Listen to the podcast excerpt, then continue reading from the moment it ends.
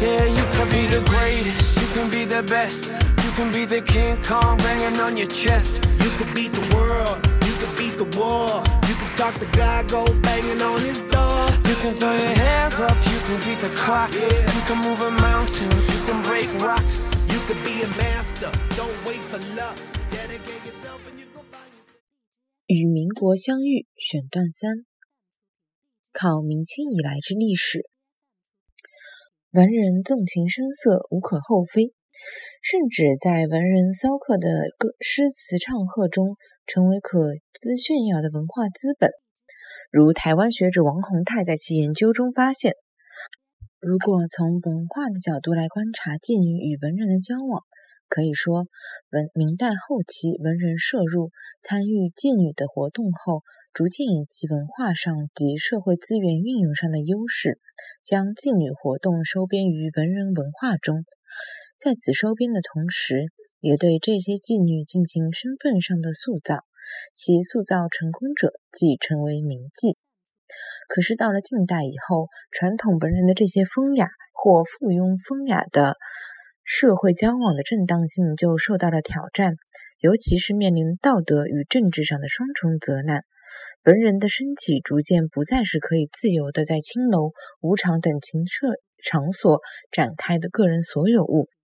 而成为在救亡图存的民族意识下必须被改造的动亚冰夫的器官组合。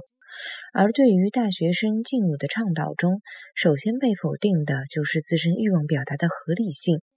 在某种意义上，近代国人的身体从传统中国的礼法纲常中挣脱出来后，却自动陷落在另一个更大的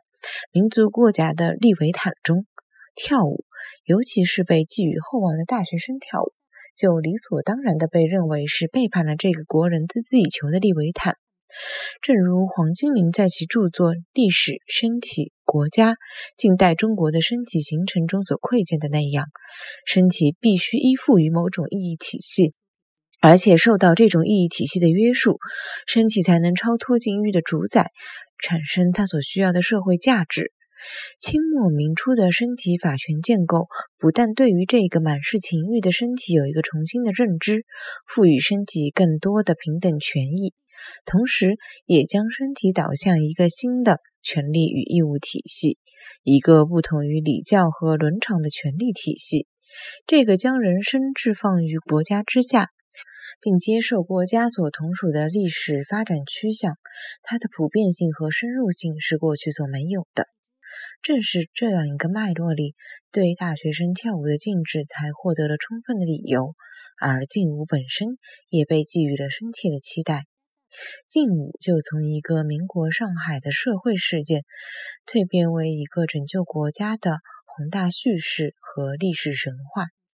而在这个转换的过程中间，国人的泛政治化思维方式，为了秩序与神圣目的侵害个人自由的固有弊病进一步滥觞，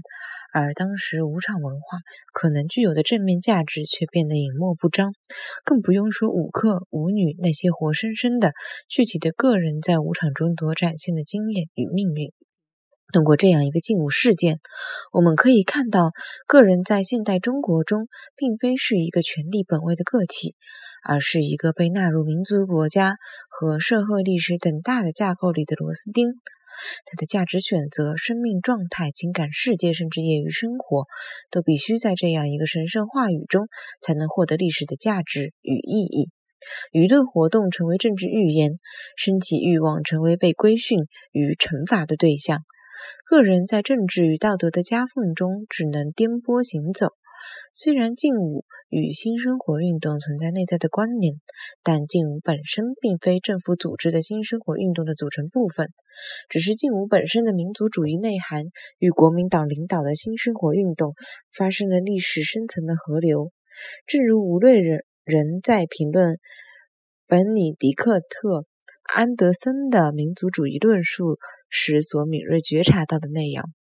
安德森超越一般，将民族主义当作一种单纯的政治现象的表层观点，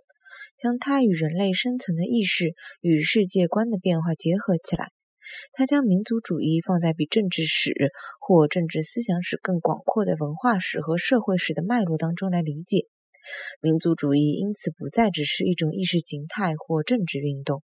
而是一种更复杂、深刻的文化现象，或者借用他自己的话来说，一种文化的人造物。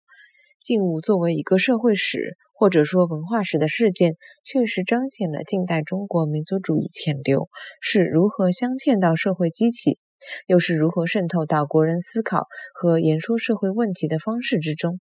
到一九四八年，对于舞场和舞夜的禁止以及由此引发的集体暴力抗议，就成为一个更轰动中国的历史事件。那已是十四年后的另一个上海故事了。